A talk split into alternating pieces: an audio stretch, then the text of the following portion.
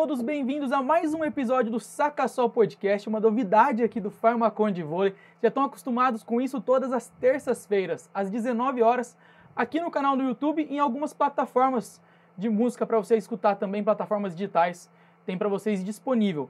O episódio de hoje é especial, temos dois super convidados aqui para baterem um papo com a gente. Eu diria que o melhor líbero do Brasil e um diretor da melhor rede de supermercados do país também estão aqui. Sejam bem-vindos, Rogerinho e Daniel Cury, para bater um papo com a gente hoje. Muito obrigado. Muito obrigado. Gostaram da, da apresentação? Gostei. Foi bem? Foi bem? Foi bom, foi. Fui bem, fui bem, tá vendo? De prima, tá, de prima. Tá vendo como que é, ó? Com os melhores aqui hoje, assim. Quero começar batendo um papo, até pra gente começar. Rogerinho, Supercopa foi campeão, agora a gente já tá indo, né? A Superliga já tá rolando.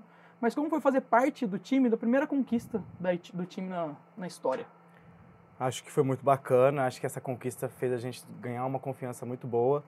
É, o projeto merece também, a cidade merece. Acho que eu também estava precisando. Outubro veio um pouco difícil para mim, para o time em si também, depois do, do Paulista. Acho que essa, essa vitória foi importantíssima para nossa, nossa crescente durante o campeonato da Superliga aí que está rolando. Boa. Não, vocês estão com um projeto, estão patrocinando a gente aqui nessa temporada. Queria saber como que chegou isso para vocês, a ideia, assim, ó, vou patrocinar o Farmacon de vôlei, vamos estampar a marca da rede, Máximo, rede de supermercado Máximos no time do Farmacon de vôlei. Como que chegou isso para vocês? Como que vocês tiveram essa ideia? Conta um pouquinho pra gente. Cara, acho que há três anos atrás, mais ou menos, uma conhecida minha veio me apresentar a Associação Amigos do Vôlei. Uhum. Só que na época a gente não patrocinava nada, então acabou que não, não deu certo. Na época da pandemia, por intermédio do, do pessoal da agência da NTZ, eu, a gente ajudou aqui, né, via empresa, a patrocinar uma causa social aqui em São José, chamada São José Sem Fome. E aí a gente conheceu o pessoal da agência, a agência começou a trabalhar com o time de vôlei depois, e aí vieram falar, oi, vocês querem patrocinar o Farmacon de Vôlei São José? E a gente começou na categoria de base, né? E, bom, eu era atleta de base no passado, sei, reconheço a importância disso. Falei, pô, óbvio, ainda mais via lei de incentivo fiscal, né, que você destina um recurso que já ia ser destinado para outra função, só que ao invés de ir para a prefeitura, vai para o time. Uhum. Então, a gente começou com a equipe de base e depois pintou a oportunidade de estar indo profissional e a gente topou na hora. O vôlei tem super a ver com o público que assiste, é um público mais familiar, que é semelhante ao público que frequenta supermercados, então é perfeita assim a união. Então, vocês dois aqui, a gente pode dizer que já são conhecidos, nos conheceram aqui no podcast, né? O Rogerinho vive no mercado, vocês conversam. Como que vocês se conheceram, assim, falaram assim, o Rogerinho começou a atormentar você lá, como que foi? Nada, Rogerinho. Você vai quantas vezes na semana? Umas duas vezes no mínimo? Mais, mais. Mais. Mais, falta uma coisinha, já passa, é caminho da minha É um quarteirão da minha casa. Pra quem não sabe, uma das unidades deles é aqui no Urbanova, que fica do lado da Univap quase. Sim. Então, tem esse espaço aqui para pertinho da estrutura de vocês, então facilita, né? Uhum. É, o Rogerinho ele vai sempre, ele tira foto com o pessoal da loja, fica falando com o pessoal da loja. E aí nos eventos do time eu acabei conhecendo ele. E aí agora eu fico até mandando, pedindo a opinião dele a nível de empresa aqui. Ô Rogerinho, o que, que você acha disso aqui? a Ele gente, se, a gente se conheceu no- na apresentação do time. Isso. Aí comentei sobre que eu morava perto, que sempre frequentava o mercado, que ou não, sempre ia no mercado. E foi criando esse vínculo com o patrocinador. Acho que nenhum dos clubes que eu passei tem esse vínculo próximo com o patrocinador, assim. Uhum. Achei muito bacana, muito legal a gente, o feedback um do outro, sabe? A gente foi campeão da Supercopa, eu levei a medalha, medalha para as meninas do Mercado V, sabe? Sério? Tiramos umas fotos, até as fotos, qualquer coisa posso te mandar. E elas adoraram, ficaram super felizes, mandei pra ele também, é coisa que bacana, assim, sabe? Eu, quando era mais novo, eu gostava de participar. Eu era ligeirinho da Superliga, assim, 2008, por aí. Não tinha nem jogado vôlei, já adorava. Aí fui barrado também, porque não tinha 16 anos, frustração e tal. Eu acho que essa comunicação com as pessoas que admiram o vôlei, acho que é muito bacana. É assim, legal sabe? até para fortalecer a modalidade em si, né? A gente sabe que o time, você já tá aqui na segunda temporada, sabe vem crescendo muito. A gente teve a segunda, a maior média de públicos na última temporada, mas isso não vem só do, dos nomes que tem dentro de quadra, mas da ligação que vocês montam com a torcida no pós-jogo, que vocês ficam para tirar foto, para atender todo mundo. Faz essa fortalece os laços, porque assim, a torcida já sabe que acabou o jogo, vocês se fecham, aí alguns vão pro vestiário, mas voltam depois para tirar foto, para conversar. Eu acho que isso fortalece tanto os laços de vocês com a torcida, mas também dos patrocinadores que estão ali, que a torcida ainda dá uma olhadinha. Ah, isso aqui é- apoia o time, então eu vou, eu vou lá para isso. Não, acho que é bastante importante a gente dar o mínimo, né? Porque eles entregam bastante do jogo, ajuda muito, isso ajuda muito a gente. Dando um exemplo, o- o cara da Binalba, esqueci o nome dele agora. Ele foi lá, tava lá em BH, pegamos, se encontramos no aeroporto e ficamos no mesmo hotel. Daí ele falou assim: Ah, se eu soubesse, tinha vindo com vocês de busão, sabe? Eu falei, também soubesse. Aí foi assistir o jogo, foi muito legal. O Sean colocou ele pra dentro. Coincidiu, né? O Sean que até falou que vocês estavam no mesmo hotel e aí o Sean falou, não, vamos pegar o ingresso pra ele, já que ele tá aqui, vamos todo mundo assistir. Daí vocês conseguiram encontrar com eles mais vezes, não foi? É, aí eles assistiram o, jo- o jogo, ganhamos e tal. Daí eu vi eles, fui lá, tirei foto, falei pro Chu, o Chu colocou eles pra dentro do- da quadra no final. Tiraram foto com o troféu, com a medalha, foi muito legal. Eles ficaram super felizes. Acho que isso é, é o retorno que a gente pode dar, né, pro patrocinador. Acho que você, mais do, que pode, mais do que a gente, pode falar até um pouquinho sobre isso, né? Tipo, dessa visibilidade que vocês têm com o time do vôlei. Não, total. A gente, né, pelo patrocínio, a gente, a gente tem alguns ingressos aí por jogo. Uhum. Só que daí eu acho que seria egoísta não distribuir com o resto da, da empresa. Então, todos os ingressos a gente sorteia internamente Bacana. para todas as lojas, não só as lojas de São José, né? Claro, quem quiser vir aqui para São José assistir ou na Embraer ou na, na Arena, eles conseguem ir. Uhum. Então, esse carinho que o Rogerinho tem com a nossa equipe é recíproco não só na loja que é perto aqui da Univap, né? Mas com todas as lojas. Porque abre uma possibilidade que as pessoas não teriam necessariamente, né? E aí as pessoas vão, gostam, assistem. Já teve gente de Tremembé vindo, já teve gente de Guará vindo, de Lorena vindo. legal. E aí é legal porque a gente deixa de ser algo, ah, do máximo da- das lojas do máximo em São José com o time, né? Passa a ser como empresa mesmo. Então a gente envolve 750 pessoas junto com eles. É muita né? coisa. É legal. É, eu sou mais próximo das meninas daqui porque é meu dia a dia, né? Querendo ou não, passo, pego uma coquinha zero, vou pra casa, vou, pego uma mistura pra fazer janta, já troco uma ideia, assim. A gente é. A gente fala de tudo, lá, você não tem noção.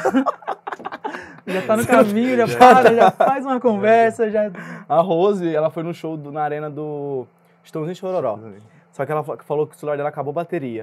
Ela falou assim, Rogério, tem como você arrumar um- uns vídeos da, Do do show? Aí eu falei, Roberto, consegue arrumar uns vídeos do, do show? Então, ele mandou uns 3, 4, 5. Aí eu encaminhei pra ela, ela ficou super feliz. Essas coisas Postou como se fosse. Postou como Eu tava lá, entendeu? Tá vendo? É isso. foi bem legal. Tem, tem que aproveitar isso. Falando em estrutura, você falou até na questão da, de ter o pessoal do Máximo aqui perto. Aqui hoje você vê que a estrutura da equipe vai subindo, né? Você já estava aqui na última temporada, vai melhorando com o pessoal aqui na Univap, que a gente falou sobre isso no começo, é, no primeiro episódio com o Canhoto com o Navarras. E assim, a, a facilidade de ter um ginásio para treinar, não precisar usar a arena diariamente, é porque não seria possível. Ter uma estrutura de fisioterapia aqui na Univap. Como que você, atleta, vê essa, essa junção para vocês? O que facilita para vocês no dia a dia? Acho que praticidade. Por exemplo, a gente tem que fazer o, de manhã o, técnico. Academia, depois canhão, passe, essas coisas, levantamento. E tem que ser logo em seguida, não pode ter um período de deslocamento. Eu acho que isso é muito importante.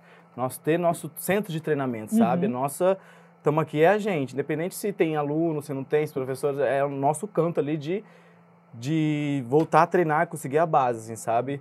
E a convivência com o pessoal daqui é muito legal. Teve um jogo do juvenil aqui, que teve um evento dos, das pessoas do comunicação. Eles teriam que vender algumas coisas, a gente veio, comeu uma, tomei uma água de coco, tinha um espetinho. Foi muito legal. Subi no primeiro do set, comprei as coisas e descemos. E também a- as professoras jogam vôlei no dia nosso treino. É no, quase no mesmo horário, não é, É, isso? É, tem foi- dia que eu venho acompanhar o treino da tarde, ele bate até quando vocês estão de um lado, eles estão do outro. E em outubro eu tava meio pra baixo, assim, tudo aconteceu, eu fui bater bola com elas, assim, botar as origens, porque eu, começo da minha Superliga, eu treinava e descia pro bate-bola, rachão mesmo. Aí eu fui, brinquei com elas, elas ficaram, assim, ficaram felizes pra caramba, e eu também fiquei feliz. Eu acho que eu me encontrei de novo ali, sabe? Acho que isso é a minha origem, foi muito legal. E esse feeling com eles, o pessoal daqui é muito legal, tanto com Farmacon, com o Farmaconde, com o Máximo, todo Todos. mundo. Eu acho que isso me, me ajuda bastante, sabe? Quero até lembrar o pessoal que está nos acompanhando que assim, esse podcast ele tem um oferecimento da Univap, que está com vestibulares abertos. Então, assim, quem estudar aqui, ó, vai passar de quem faz parte de comunicação, da parte de educação física, é muito próximo dos atletas. Como eu estudei aqui, eu sei que fica o prédio muito próximo da quadra. É o bloco 2 e o bloco 3 ali. Então, assim, ó, se você fizer o vestibular, passar aqui no vestibular, ano que vem, quem sabe você não está convivendo com o pessoal aqui. Então, quer fazer inscrição nos vestibulares? O site é www.univap.br barra vestibular. Inscrições estão abertas. Então, pra lembrar o pessoal que tem essa vivência. Fisioterapia, tem duas, três meninas estagiárias que ajudam a gente. No, Que são daqui. Que são da Então, faculdade. tá vendo? Ó, o pessoal já tem um caminho, já pode começar a estudar, já conhece o pessoal do vôlei. Porque vocês têm esse contato com os, a- com os alunos quase que, di- não diariamente, mas assim, quando vocês vêm treinar, passa por alunos que estão na faculdade. Inclusive, as duas são gêmeas e são minha vizinha. a gente às vezes vai caminhando junto, assim, sabe? Às vezes indo pro treino, assim. É muito. São José é grande, mas as pessoas é, são- se conhecem, é muito legal isso. Uma coisa que eu quero conversar com vocês é que assim, vocês dois, você é atleta até hoje, e o Daniel também, né? Pra quem não sabe, o Daniel joga handball. E assim, vocês, come começo de carreira, a gente sabe que parte de base é bem complicado. As dificuldades que enfrentam, às vezes, para sair de casa para fazer praticar a modalidade, para tentar virar um atleta profissional mesmo, é bem difícil. Queria saber um pouquinho de como foi para vocês essa parte. O Rogerinho lá de Maringá, quero- e o Daniel também, que tentou até morar fora, fez intercâmbio fora do país, né, Daniel? Quero que você conte um pouquinho para a gente essas dificuldades até tentar ser um jogador profissional. Cara, eu ouvi o podcast do Navarras e eu me identifiquei com ele porque ele falou. Eu, eu tentava me superar. Então eu me identifico por com isso porque eu não nasci bom em nada. Só que eu sempre fui muito esforçado, né? Minha família, a gente tem um histórico na família de superação. Meus pais vieram do Líbano, minha mãe veio pra cá fugindo da guerra, sem nem saber falar português. O meu irmão, cara, a pessoa mais autodidata do mundo. Então eu tenho em casa mesmo esse histórico de. ah, você quer fa- fazer alguma coisa, se vira. Dá, dá seus pulos para descobrir, Uma né? pressãozinha, né? Uma pressãozinha Pequeno. pequena. E aí, eu sempre gostei muito de esporte. Esporte, sei lá, acho que molda, moldou bastante da minha personalidade. E aí, na época que eu tava ainda, né, adolescente, eu falei, cara, quero tentar ou estudar ou ser atleta profissional de algum jeito. E aí eu treinava, assim, muito mais do que todo mundo para tentar conseguir uma bolsa de esporte nos Estados Unidos. E aí eu consegui para jogar futebol. Passei em faculdade lá, mas não, não gostei muito da experiência e aí acho que até fiquei meio desanimado com o futebol em si. E aí eu desisti. E aí eu estudei sozinho lá, passei no vestibular aqui no Brasil. E aí eu tinha um amigo meu de infância que jogava handball na faculdade. E, meu, nunca nem joguei handball na minha vida. Só que daí eu falei, ah, beleza, ele é a única pessoa que eu conheço aqui na faculdade, eu vou ficar perto dele, né? E aí fui pro hand. Eu nem sabia que handball tinha cola. E aí quando eu cheguei lá, eles perguntaram, você é destro ou canhoto? E aí eu falei, cara, sou ambidestro. Daí eles falaram, não. O capitão na época, um dos meus melhores amigos até hoje, ele falou, ou você é destro ou você é canhoto, você não precisa saber qual é qual. Você só precisa usar o mesmo braço sempre. E aí eu falei, ah, beleza, tem 25 destros, tem três canhotos, vou virar canhoto. E foi isso. E aí eu, né, sem saber nada, A forma mais fácil de entrar pro time. é, é, é número, é estatística. E aí fiquei, acho que quase três anos aí sendo a última opção, mas eu nunca desisti, sempre treinei muito por conta própria, nunca faltei um treino, né? E depois eu consegui melhorar, consegui jogar, cheguei a ser seleção do campeonato, o o nível universitário em São Paulo de handball é um nível muito alto, você joga com atletas profissionais. Um cara que jogava contra a gente estava lá no Pan-Americano agora, com a seleção brasileira de hand. Então, Hum, é um nível forte. bastante alto, né? E tem faculdades com bolsa atleta, com prof- jogadores profissionais jogando e tudo mais.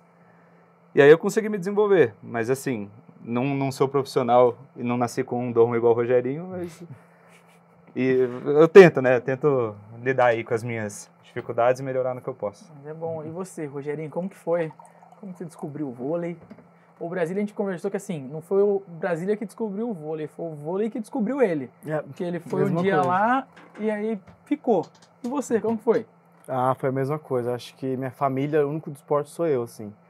E foi realmente do nada. Eu comecei, estudava, brincava na escola, mas é normal, assim. Dividia, tinha um galpão quando eu estudava, o pessoal do vôlei e o pessoal do futebol, né? Eu sempre ficava no vôlei. Já fazia a panelinha ali, mesmo sem treinar nada. Fazia a panelinha e dava bolada nos outros, sem noção nenhuma. Aí eu comecei a eh, participar dos centros esportivos que tinham perto da minha casa. Eu chegava meio-dia do colégio, uma hora eu tava lá, saía de lá, tipo, de noite. Minha avó ficava possessa. E lá eu, eu treinava de tudo, basquete. Uma vez quebrei meu dedão porque o moleque deu uma joelhada. Eu fazendo basquete assim, pequenininho, né? Menor ainda que hoje. E fazia de tudo, fazia natação, fazia tudo. Aí não conseguia treinar, treinar vôlei com o pessoal, porque eu era muito pequeno, muito novo. À noite tinha bate-bola dos adultos, eu ficava só assistindo. Aí com o tempo fui participando. Eu sabia da manchete, eu sabia da manchete. E acho que me escolheu. Aí um amigo meu foi fazer pneu no time da cidade, que representava o estado também. E eu fui junto, sem pedir, sem nada. Falei, eu vou junto. O amigo que batia a bola comigo, eu vou junto. Cheguei lá, não conseguia levantar, atacar, não conseguia fazer nada. Colocaram dois caixotes assim, na, na ponta e na saída, e começaram a dar bolada. Eu só dando manchete. Falei, o que, que eu tô fazendo aqui? Tremendo que nem uma vara verde. Falei, o que, que eu tô fazendo aqui? Foi pra tentar atacar, levantar e saiu tomando bolada. Não conseguia. Eu não tinha força pra dar um toque pra levantar pra ponta, assim, sabe? E aí comecei a ser livre. Então sempre fui livre. Nunca jo- joguei na minha categoria. Nunca fui mirim, pré-mirim que rodava todo mundo, sabe? E eu cheguei tomando bolada. Meu primeiro campeonato foi adulto. Uniforme branco e eu da cor do uniforme, alongando assim, tremendo que nem um doido. Eu lembro que o Gurja até me deu o vôlei. Sabe o Gurja que comenta? Uhum. o Gurja. Então, aí ele me deu o avô, joguei com ele. E foi indo, foi tudo muito rápido. 2010 joguei um brasileiro, com o pessoal 9-3, brasileiro de seleções representando o Paraná.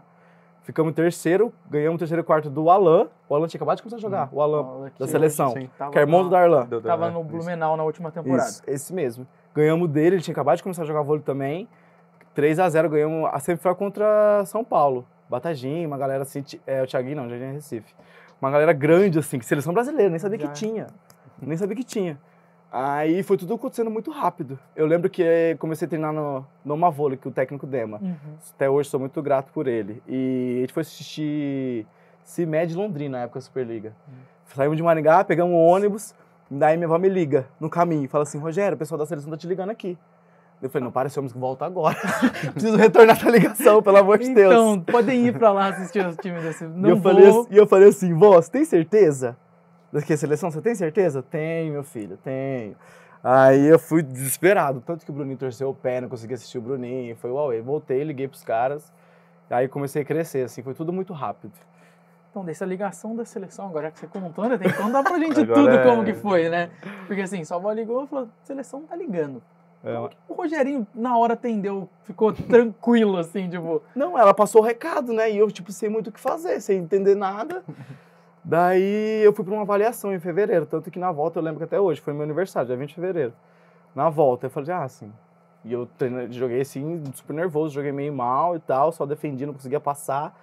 E fiquei muito nervoso. Aí foi uma avaliação de uma semana, que é jogo e o técnico assiste. Jogo, jogo, jogo, jogo, e o técnico assiste. Aí voltei. Aí, de repente, convocação para 9-3. Que eu sou 9-5, eu fiz a avaliação para 9-5. Ele me liga e fala assim: o que esse técnico tem na cabeça? O que, que eu vou fazer lá? Vou tomar bolada, o que, que eu vou fazer lá? Ah, vou pegar experiência para, quem sabe, uma convocação pra minha geração, né?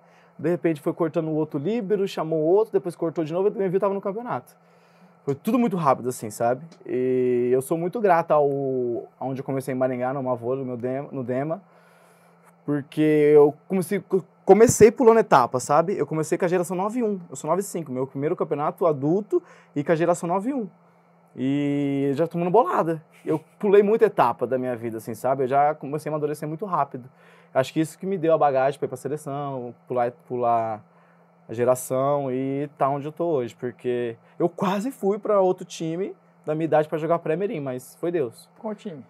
Dom Bosco. Hum, lá, na, lá pra região Lá pra mesmo. região. Lá mesmo. Ah, achei que fosse, às vezes, mudando de cidade, alguma coisa assim. Não, e depois disso, 2011, eu quase fui jogar no Pinheiros com o Douglas.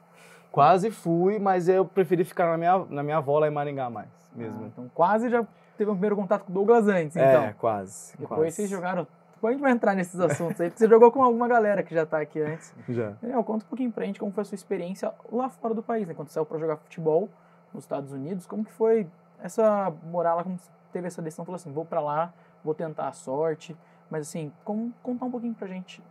Cara, eu peguei uma bolsa de esporte numa escola privada lá, Uhum. pra jogar futebol mesmo. E aí eu lembro direitinho, a temporada começava em setembro, a gente passava o mês de agosto inteiro treinando.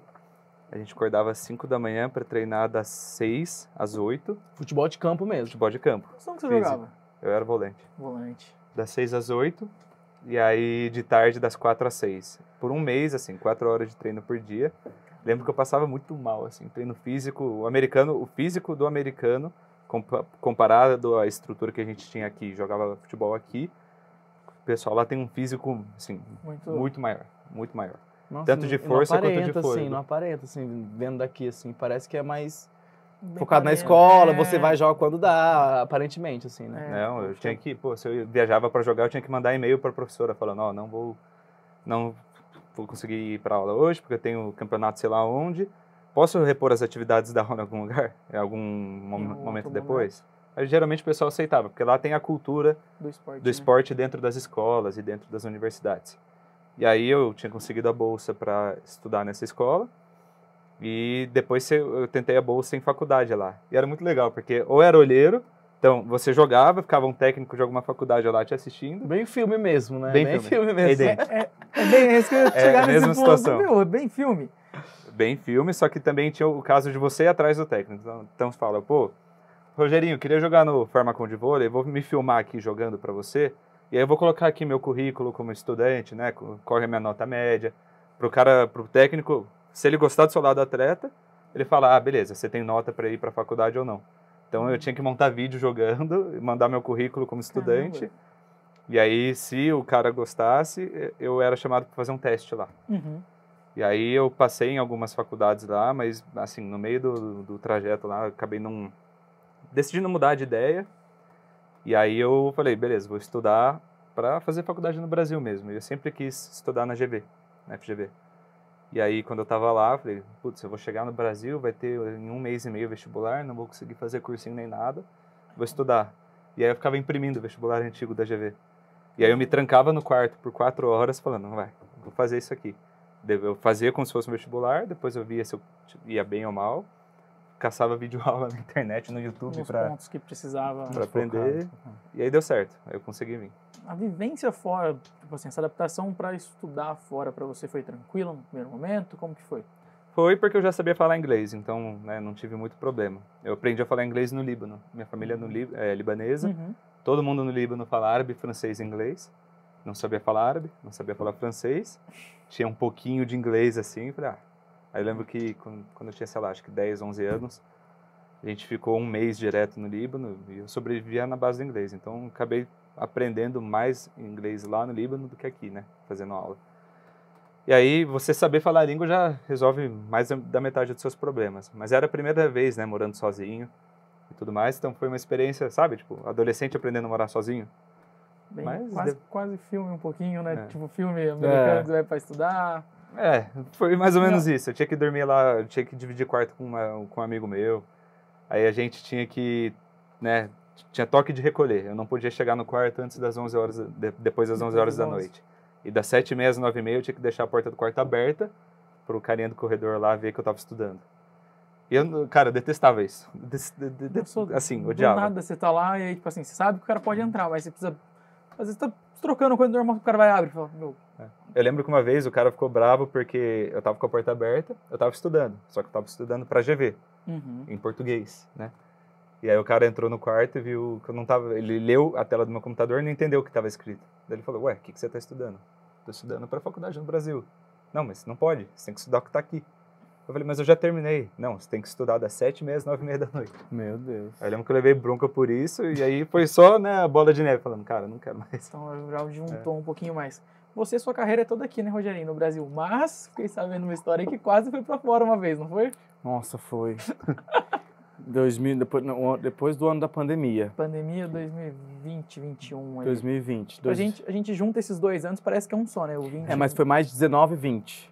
Acabou a temporada, tava no Taubaté, 2019 para 20 a temporada, e em, no, último jogo do segundo turno, encerrou os jogos, né? E aí eu tava bem, tava super bem, tava super feliz. E aí fomos pra casa, né? Não sabia o que ia acontecer. Acabou a temporada e só ia com- começar na outra. E nisso todo mundo em casa, desesperado, aí veio quase a possibilidade de eu ir pra Polônia. Aí eu fiquei super empolgado, né? Pô, caramba. Aí me fiquei ansioso, me deu. Meu siso nascer, um terçol Uhum. gigantesco. Nossa, e eu não podia, porque deu inflamação, não podia já tirar de uma vez, aí ficava com dor. Nunca senti tanta dor no dente na minha vida, nunca tive dor nada. Aí Mas a foi ansiedade puxado. bateu. Bateu. Mas às, às vezes não era pra ser mesmo, sabe?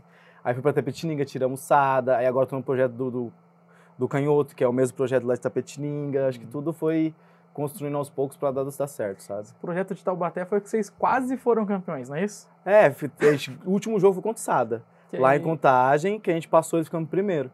Aí, os, aí era contra o SESI, o último jogo do turno. Uhum. E aí passamos em primeiro e acabou a temporada. Ficou nisso. Tanto que o Taubaté até brincou, falou que foi campeão, não sei o Fez quê. post Daí o Sada veio, tudo. o Sada veio pra cima, começou a maior briga, e apagaram o post. Aí não teve campeão. Não Foi uma teve. temporada que não teve. Campeão das redes sociais. É, acabou o primeiro turno, aí o Taubaté meio que interpretou como campeão e a CBB falou, não, não vai ter. Nossa, Sentiu o gosto quase, né, nossa, Rogerinho? Aquela faltou.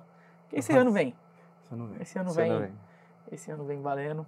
É, em dia de jogos, normalmente, atletas têm superstições. Alguns têm ordens, camiseta, não sei o quê. Como que é a sua, Rogerinho? Que eu sei que eu imagino que você deve ter algumas. Tenho. Eu não tomo água o jogo inteiro. Como assim? Não tomo. É eu tomar um gole, é eu tomar um gole, eu faço cagada. Eu faço Mas que numa assim, bola, ou erro alguma coisa. antes do jogo, você toma quanto de água pra não ficar com sede, nem ficar desidratado? Normal.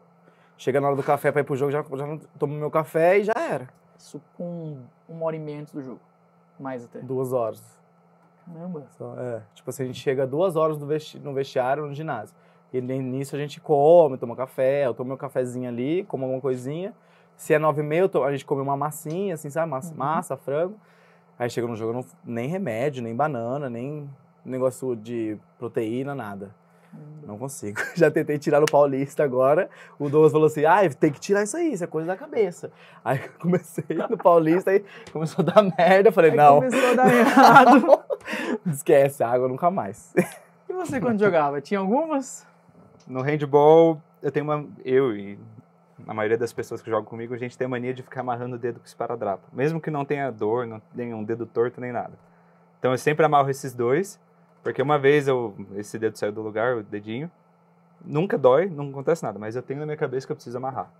E eu jogo com duas meias, porque eu não tenho ligamento no tornozelo, e aí tem aquela meia que tem a borrachinha embaixo. Uhum. E aí eu não consigo colocar só ela, porque fica uma meia muito curta, no regulamento do handball não pode. Então coloco a meia por cima, a, a meia maior por baixo, essa por cima, e aí todo mundo me zoa, né? Pô, o cara joga de duas meias. Não, Você mas não muitos, mania. muitos do vôlei também jogam com duas meias pra dar mais firmeza no pé, o tênis fica mais firme também. Obrigado, obrigado. Vou mandar pra todo mundo ouvir. Manda, manda. Esse recorte vai rodar, esse É, vou, recorte. vou rodar isso aí. É, uma coisa que me chamou a atenção dessa fala foi do ligamento. Você não machucou como? Como que foi? Porque isso aí me chamou a atenção. Falou, Primeira vez foi jogando futebol, né? Eu machuquei o ligamento do tornozelo direito. Operei, só voltei a jogar bola quando eu já estava lá nos Estados Unidos.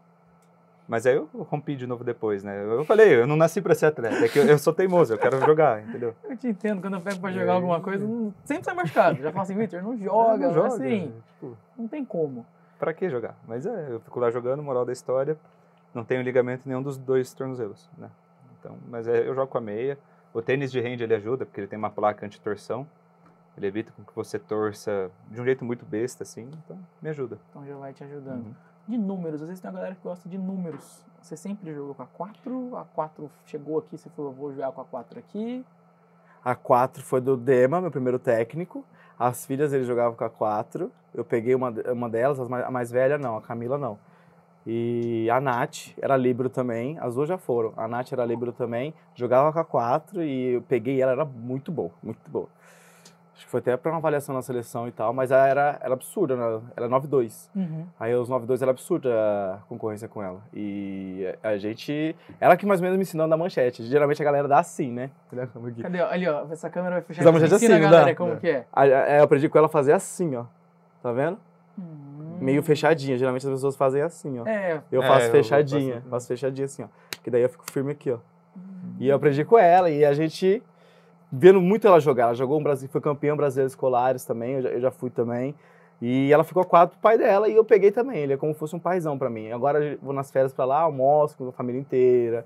Ele me mandou mensagem depois do jogo. Você Mandou? mandou. E é muito legal isso. Eu uso a quatro por causa disso também. mas desde então sempre conseguiu usar a 4. Não. Não? O Guarulhos, o o Franco era quatro. No, no Ah. Minas, o, o Mar era quatro. Aí eu ficava perdido, usava qualquer uma. Ah, que bom que aqui já chegou a 4. Não, mandei na tá vaza, na vaza, a 4 é minha. que eu fui um dos Tá primeiros a fechar. Eu falei, Na na negocia- vaza, a 4 é minha, Na acabou. negociação, Tá certo. né? só vou se a Tá lá 4 contrato, tiver. tá no contrato. Põe no contrato, a 4 é minha e pronto. Tanto que aí, aí mudou a próxima temporada, aí ele falou assim, Douglas tal, Brasília tal e Rogério 4. Eu falei, ufa. No contrato, cláusula, camisa 4 para o Rogerinho. E você, Daniel? Nos Estados Unidos eu jogava com a específico? 12, mas nunca tive um apego por ela. Aí no handball foi 20. Não tem nenhum motivo, Eu vi o número de todo mundo e falei, ah, beleza, 20 não, tem ninguém, vou pegar o 20 e foi isso. Mas aí eu criei um, um carinho com o número, né? E eu sou muito metódico. Então, teve uma vez que eu precisei jogar com o uniforme de outro, eu fiquei indignado o jogo inteiro que o meu número não era o 20. Falei, cara, não, não, é tá, tem alguma coisa É errada. o, é o mental, né? É, o- é, a, mental. é o diária, né? Você cria uma rotina que deixa você confortável. Por isso que é a superstição, eu acho. Eu acredito que seja assim. Em dia de jogos, tem ordem, meia, tênis, calção. É, eu tenho Cara, uma rotina. Tem uma ro... Você falou de rotina, eu imaginei, falei, até pro dia de jogo, se não sentar em tal lugar, às vezes em viagem, tem isso também. Eu tenho é? de, de rezar pré-jogo, né? Uhum. Eu sempre do lado do Brás, do lado direito do Brasília. Igual o ônibus. Sentou a primeira vez, aí se você ficar trocando, eu já começo a xingar todo mundo já. Por que, que você trocou? Vai dar merda. Alongamento também, cada um tem o seu lugarzinho. Busão também, cada um tem o seu lugarzinho. Aí pra rezar, eu sempre do lado direito do Brás. E não pode ser. Aí é outra coisa. Aí eu- é outra pessoa. O rock começou, depois o rock saiu ultimamente. Eu já fico neura já. Ele saiu você expulsou? Não, aí vai outro sem querer, porque fica conversando aí, entra outro. Fica assim, bora, vai, não vai dar nada não. E não pode falar, né? Tipo assim, É. ó, seu lugar é aqui. não- Você não entendeu que na minha cabeça tem essa posição. Não, e o primeiro jogo, explicar pra eles. e o primeiro jogo, geralmente as pessoas colocam o pé na frente, direito, né? E eu não, junto os pés. Todo mundo alinhadinho e juntando os pés. O pé com, meu pé com o seu, o seu com ele, todo mundo juntinho, sabe? E toda vez, juntou, eu falo, junto os pés. E eu olho pé por pé. Eu olho pé por pé. Não, é, essas coisas me, me pegam muito. E sequência, tipo, ai, colocar. Eu coloco primeiro roupa de passeio, chega pro jogo, Uhum. coloco a meia, a joelheira, aí troco o short, amarro o tênis, de, por último a camisa de jogo. Por último. Você também, né? Você também, né? É, Mesma coisa. pe- Pela risadinha dele aqui, eu imaginei que ele tava lendo na mesma ordem. Coloco shorts, meia, tênis, fico com a, com a blusa que eu tiver. Assim, antes de cumprimentar o outro time, eu troco de blusa. Mas assim, eu Mas aqueço, não, faço tudo minuto, com... No minuto, assim, falta um minuto pra começar, aí eu troco. música, vocês gostam antes de jogo? Tem uma coisinha, você não, Não. Não, eu escuto o que tiver. Ou. É. nem manda escolhendo música, Não, nem não. nada. Então, se quiser mandar uns próximos jogos, aproveita, é o momento, ó, já. Não, eu vou É, conversar. Com o com. Max. É, conversar com ele, que ele mandou, falou assim: ah, já, no último jogo. Eu tava do lado dele na hora e você começou a fazer, não, eu falei, Nunca ouvi tá a música falando, na minha não. Aí falou que você queria música. Eu queria, falei, ah, essa música é pro Rogerinho. Eu falei, não, mas eu não conheço essa música. E o Rogerinho, não. Então, O Rogerinho defendeu, não. Defendia pra um lado e pro outro. Eu falei, Max, acho que você se equivocou nessa aí, viu? Não, porque ficou parecendo que eu que pedi essa música. Mas não foi, não conhecia. Não Depois que eu troquei uma ideia com ele. Aí ficou mais tranquilo. É. Rogerinho, Superliga, já estamos hoje, é, no final de semana tem jogo de novo, então até pro pessoal que tá nos assistindo, os ingressos já estão disponíveis, tá? Pro jogo da DC Embraer na sexta-feira às 18h30 contra o Minas. Então, assim, os ingressos já estão disponíveis pelo Simpla, entra na nossa rede social, vai ter também na descrição aqui também para retirada dos ingressos pro jogo desta sexta-feira. Mas e aí, como tá a expectativa para a Superliga? Já foram dois jogos, duas vitórias. Sabe que é um campeonato longo, difícil, mas ter como começar bem é importante, né? Sim, acho que vai ser uma Superliga muito difícil. Acho que acompanhando os dois últimos jogos.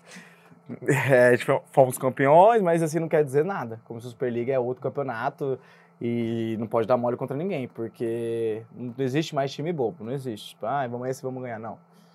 Os caras treinam todo mundo certinho, todo mundo é treinado e é pauleira. E Minas vai ser outro desafio. A gente precisa estar bem, senão. Ele tá invicto, eles são invictos também, né? É um é, Jogaram- eles são um líder por conta de, do critério de pontos, né? Que tem. É. último, como a gente, o primeiro jogo nosso foi pro, pro tie break, a gente faz dois pontos em vez de três e eles não levaram nenhuma partida pro tie break ainda. Não, e eles jogaram contra o Suzano ontem e fizeram 3 a 0 Nós assistimos o jogo. Foi, jogaram super bem. O meu avô Paulão um, um- era pos- oposto à temporada passada, agora tá de ponteiro. Que vai ser bem difícil. Agressivo no Saque Sanches, que estava aqui também. falar, vai, vir com, vai vir com o sangue nos olhos um pouquinho a mais. Tem um pouquinho, né, quando joga contra o ex-time. Sim, no a lei time- do ex. A lei do É, ex. no, contra o Guarulhos, nós Lei tínhamos você que tinha passado por lá, o Frank, o Gustavo também já tinha jogado por lá. Giovanni, na minha época, ele tava lá também. Então, tá vendo? Tem uma, Várias então, leis do ex. várias leis do ex pra acontecer ali. O time entra com mais vontade um pouquinho, né? Sim. Tanto quanto a Campinas também, né? Nosso time tem João Frank, Rock, Barreto. Além do histórico É, né? contra Campinas Não, da última temporada, ainda tem, Te tem o fator também. lei do ex. E vai ser, vai, ser, vai ser bastante equilibrado, a gente precisa tá, manter o ritmo nosso, sabe? De padrão de jogo. E vamos com tudo. A bola subiu, a gente vai doido. Na Supercopa, a gente tem um vídeo seu que viralizou na nossa rede social, que foi buscar aquela bola na Supercopa.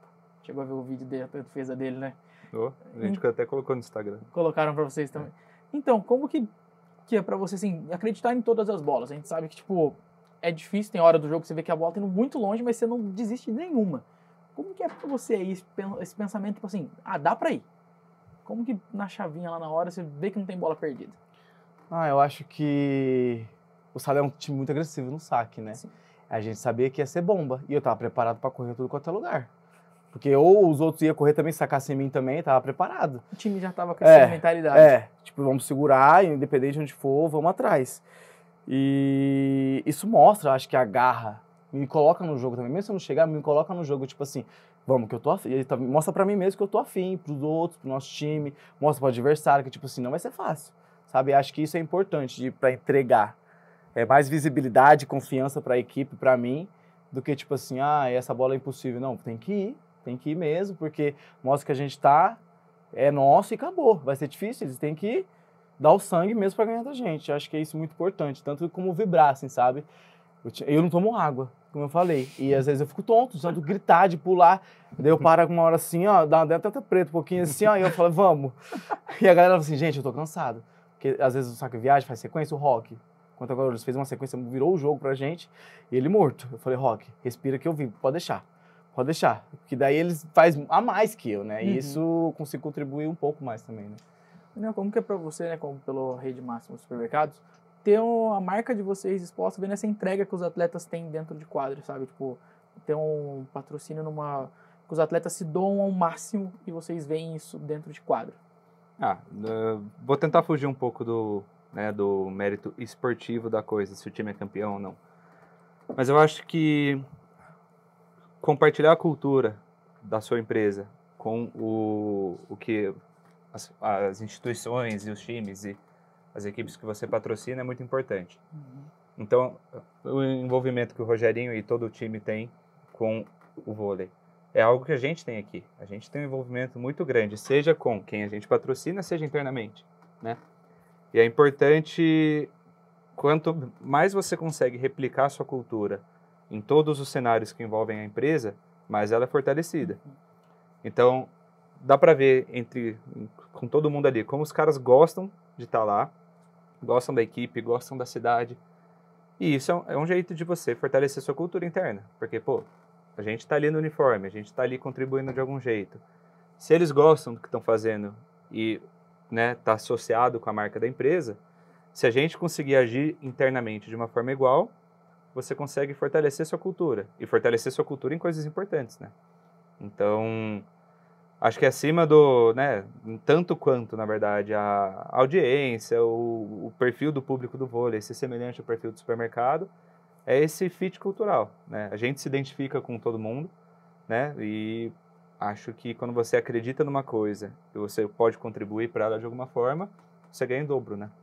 Você ganha, não, óbvio, você está fazendo algo que você concorda, que você acredita, que você acha que faz sentido, e ajudar também na, na cultura interna. Então, no caso do vôlei, a gente começou com atleta de base, né?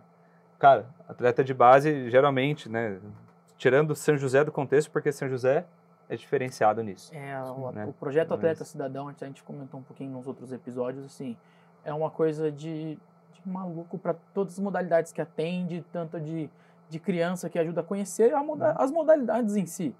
Tem desde natação, lutas, então assim, é um projeto que, que ajuda a, a formar cidadãos mesmo, então assim, além de atletas no caso. Então, e além da gente conseguir contribuir via lei de incentivo fiscal, a gente dá o desconto para esses atletas, que muitas vezes, né, esse desconto de 10% nas compras ajuda pra caramba na hora de Sim. você compor as coisas dentro de casa. Com certeza. E é, é, assim, é gratificante pra gente conseguir ajudar tanto quem é atleta de base quanto profissional, seja no, do jeito que for, entendeu? Porque o importante é você estar lá, é ajudando. O importante é você estar lá acreditando que você vai pegar a bola, mesmo que a bola vá lá longe. Você dá um jeito. Então, é um fit cultural. A gente Uhum. acredita nas coisas, o importante é a gente participar, o importante é a gente ajudar do jeito que der. E a gente consegue ver isso sendo refletido, né, no dia a dia da equipe. Rogerinho, você, no caso, leva uma marca no seu uniforme. total, o uniforme de Libra era diferente né, dos outros atletas. E a Minalba é a patrocinadora do seu uniforme. Como que é para você essa responsabilidade a mais de ter uma marca ali, esse meio que representa além de tudo, né? Uma marca dentro de quadro. Além do time, da torcida e tudo mais. Como que você pensa nisso? Ah, não acho que é uma responsabilidade. Eu acho que, que é um investimento do, do, do, do patrocinador, né? Acho que Uhum. ajuda também a visibilidade. O meu uniforme ficou. Os outros ficou muito mais bonitinho do que o primeiro uniforme, né? E eu falei, eu saí ganhando já, já saí ganhando. Qual você mais do seu? Qual que é mais bonito? O azul ou o amar- o amarelo, aquele laranja que é um tomzinho, Ah, eu gostei mais do azulzinho. um azulzinho, né? É a tradicional latinha. A latinha, né? Até briga, fala assim, ah, você é a latinha de 2009. Mas eu acho que é muito importante isso, as pessoas confiar, tipo, entregar a sua marca Rogerinho, é, é além de, da quadra, Rogério, é dentro da quadra e além, fora de quadra também. Eu acho que isso é bastante importante. Eu usar a marca, independente se é a Minalba, se é a Farmaconde, se é o supermercado máximo, sabe? Acho que isso é confiança no trabalho, do, Uhum. do ro- meu trabalho, assim, sabe? seu Porque eu trabalho. podia ser um porra louca, desculpa a palavra, podia ser um louco e preguiça, sabe? Você, vou fazer o meu ali e já era, sabe? Vou passar na mão e defender e tô nem aí pro time. Podia ser assim, mas já vi muitos e não sou assim. Acho que isso traz mais energia, mais gás pra eu entregar mais, sabe? Uhum. Isso é muito importante. Gosto bastante. Rogerinho, no seu caso, tem alguns atletas desse time que você já conhece há muito tempo. Sim. Falou do Douglas aquela hora, do Rock também. Sim, o rock. Aqui a gente gosta de ter uns cortes pra gente brincar com a torcida depois. Conta umas histórias dessas, dessas que você tem com eles na carreira, não precisa necessariamente ser aqui, né? Porque aqui, ainda com o Douglas já tem mais uma temporada, já tem uma temporada do Rock no Campeonato Paulista, mas podia contar algumas dessas historiazinhas que você tem com eles, desde a época da base aí que vocês jogaram junto, alguns outros times. Acho que tem Um vários. Aquela que perdeu o voo.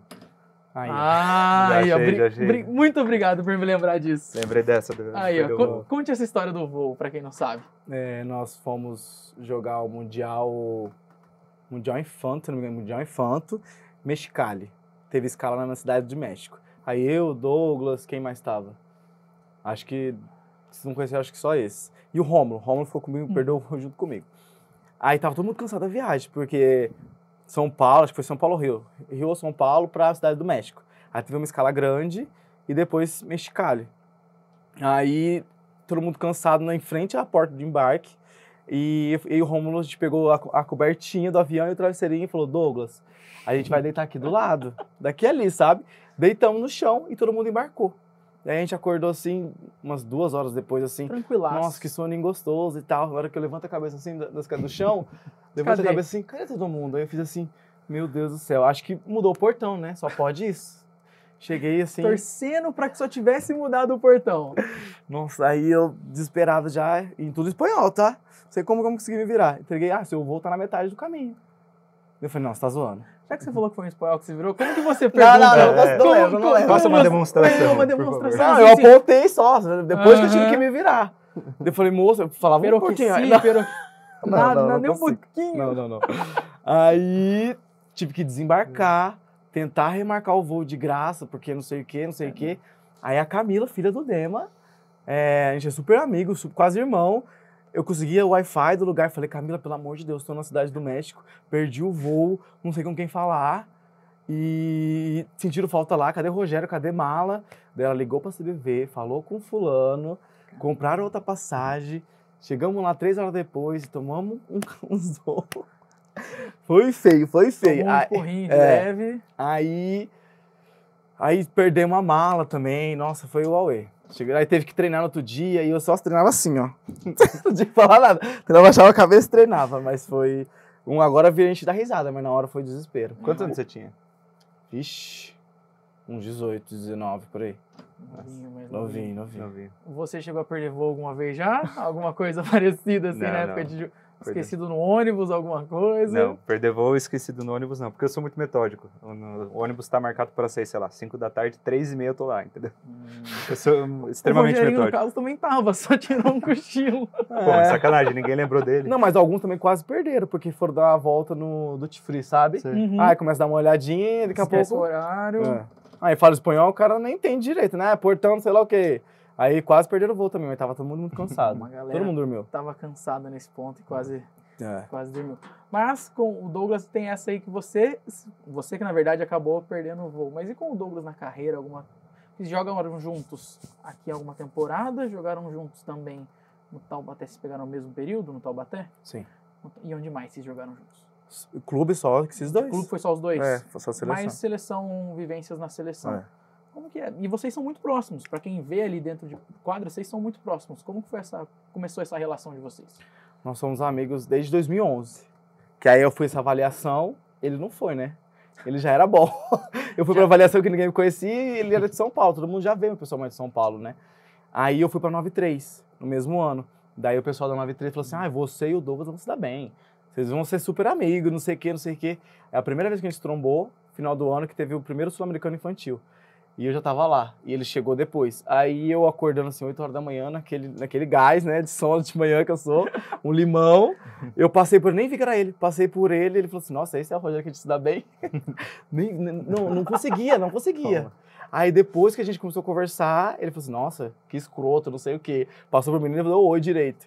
Aí chegamos na quadra, começamos a aquecer na academia, daí já começou a conversar, começou a brincar, ferver e tal. Aí foi, Aí até Aí foi, hoje. Aí foi. até hoje. Isso é bom para vocês até durante o jogo, né? Que vocês se entendem Sim. melhor quanto a isso. Um já sabe a hora que tem que falar Sim. com o outro, a hora que não. Sim, a gente, eh, nós temos um, a gente conversa muito, você vê, às vezes a gente dá uma risada ou outra, mas às vezes a gente tá falando, não é, não é palhaçada. A gente conversa, tipo, tipo, o sacador. O saque anterior ele fez o que? Ah, ele errou, ele tacou pra fora, fica esperto mais com essa. Ah, morreu uma frente minha. É, fica esperto aí. O último foi, os outros três últimos foi só na um. A gente fica falando isso, sabe? Pô, é, vou marcar a mão, você tem que ir a paralela e tal. É muito isso, sabe? E, e gera uma brincadeira, querendo ou não, pra dar uma descontraída, né? É, e até dependendo do jeito que vocês falam, tipo, brincando, às vezes o adversário não entende o que vocês estão falando É. ali. Tipo, às vezes é um negócio mais sério, mas que Sim. passa meio que batido. Nessa temporada, você ganhou um peso ali maior no time, você é um dos líderes da equipe. Um das três Forçado, né? ficam. Sou o mais velho do time, com 28 anos. Eu ia chegar nesse ponto. Mas já que você incorporou isso, assim, além de ser a referência por ter continuado, né, de uma temporada para outra, você é um dos mais velhos do time. Como que mudou a chavinha dentro da cabeça do Rogerinho? Falou assim, agora eu preciso preciso começar a, tipo, entender essa responsabilidade. Ah, eu tenho um pouco da responsabilidade, mas acho que muita gente que tem mais bagagem do que eu. Douglas Souza, campeão olímpico, Rock, já seleção brasileira. Acho que a, baga a responsabilidade deles como líder é um pouco maior que a minha.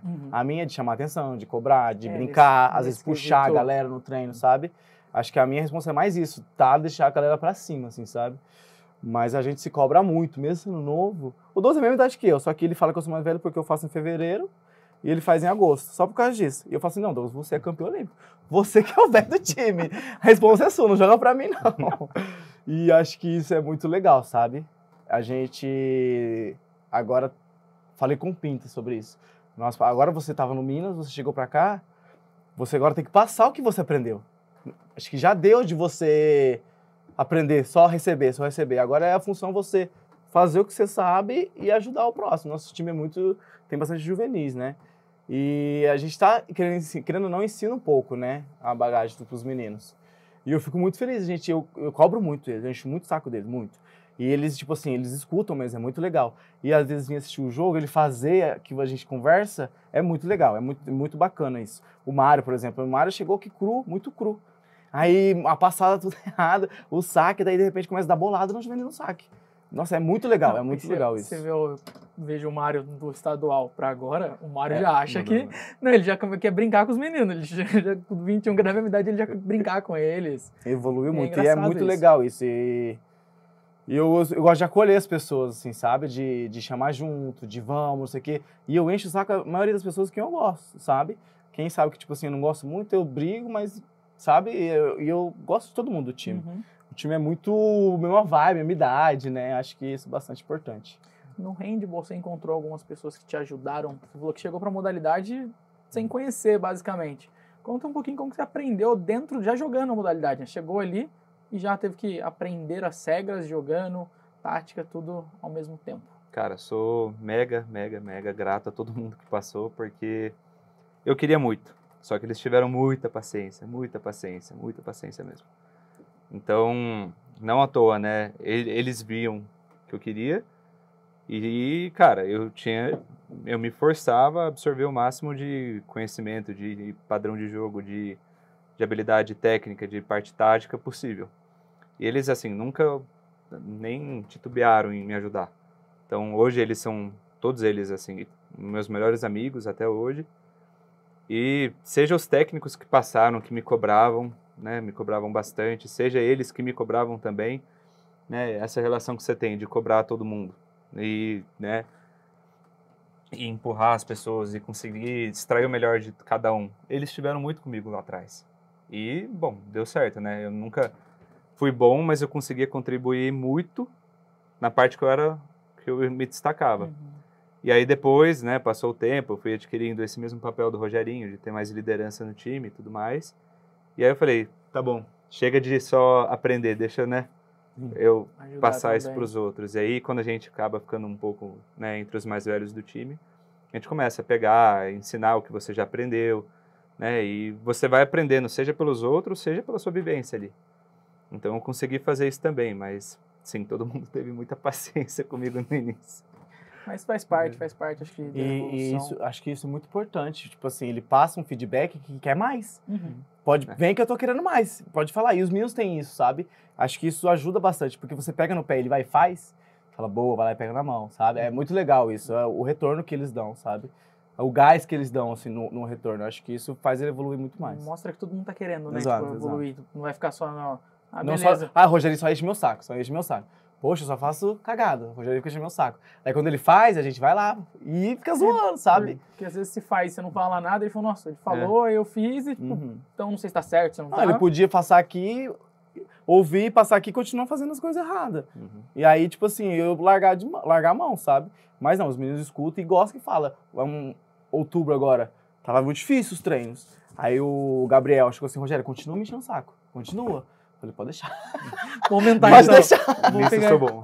Rogério, qual que é a dificuldade num elenco que é tão jovem de média de idade? Você é o mais velho com 28, a gente sabe que, que para você que você olha e fala assim, uma dificuldade que a gente tem. Lógico, o potencial desse elenco é muito grande.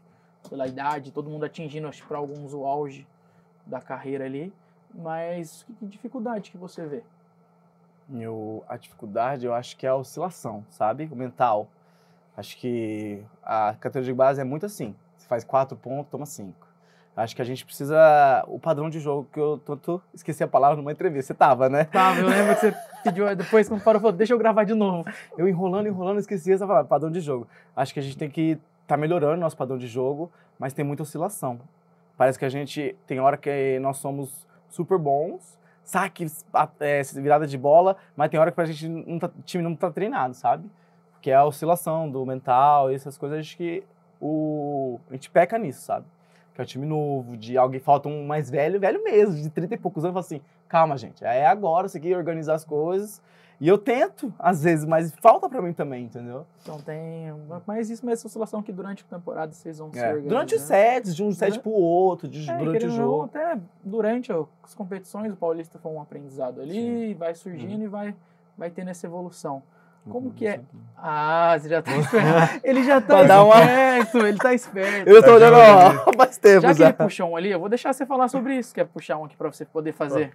Eu levei pra assim, casa né? esse aqui, ó. Comi lá em casa esses é, dias. É, não, eu, aquele dia que infelizmente não rolou aqui, eu levei um também, aproveitei bem. Vou deixar o Daniel falar um pouquinho sobre.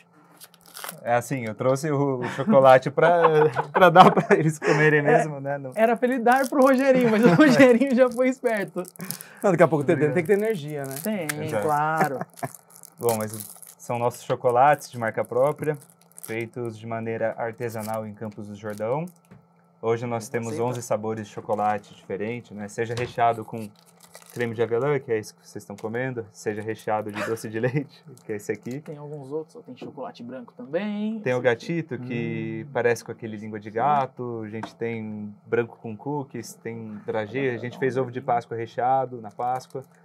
Tudo feito de maneira artesanal em Campos, de ingredientes de alta qualidade. Tá cheio de chocotone lá também, né? Tá cheio de chocotone. É, já tá de olho. O Rogerinho passa lá, o Rogerinho sabe. Quando muda pra gente, eu já sei, já sei tudo. Já. O Rogerinho já sabe perfeito. o mercado inteiro, a localização de onde tá tudo. Não, perfeito.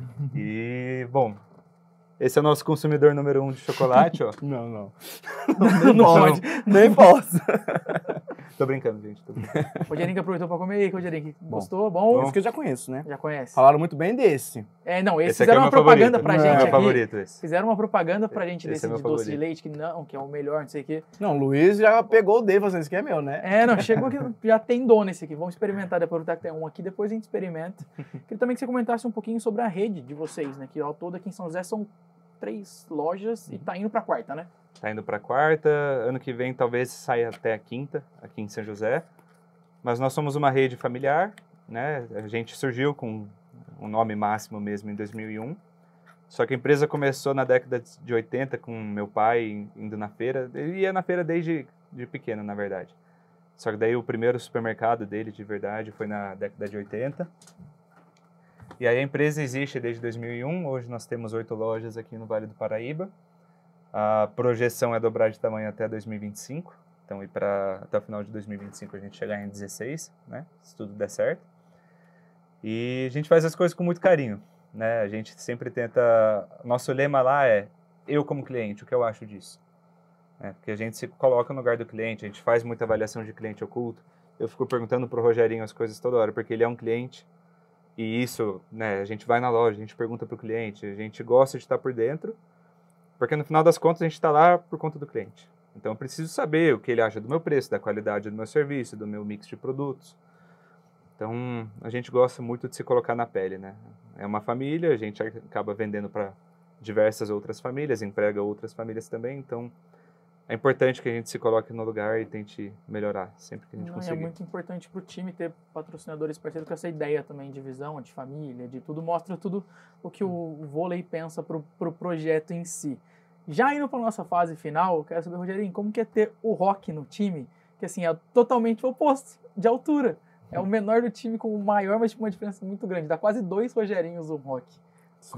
Aí você sobe nele de vez em quando, pula. Uma das coisas que eu tava olhando nos comentários, assim, até pra gente preparando aqui, é que se você já perdoou ele daquela bola contra o Cruzeiro. Não, já, já. Porque a torcida, tipo, nossa, não sei o que. Aí, tá vendo, torcida? Ele já perdoou o Rock. Não, respirei fundo, o Brasília me ajudou ali na hora. Mas ele é grande. Não, e eu tenho um carinho enorme pelo Rock. A gente morou junto no Minas. A gente jogou pelo Minas e a gente morou junto. Uhum. E acho que a gente tem um carinho, a gente se conhece muito, sabe? Já ia pro treino junto, voltava. Assistia uma- Teve a Copa aí, Copa do Mundo de Futebol. Uhum. A última Copa sem CS, na outra, 18.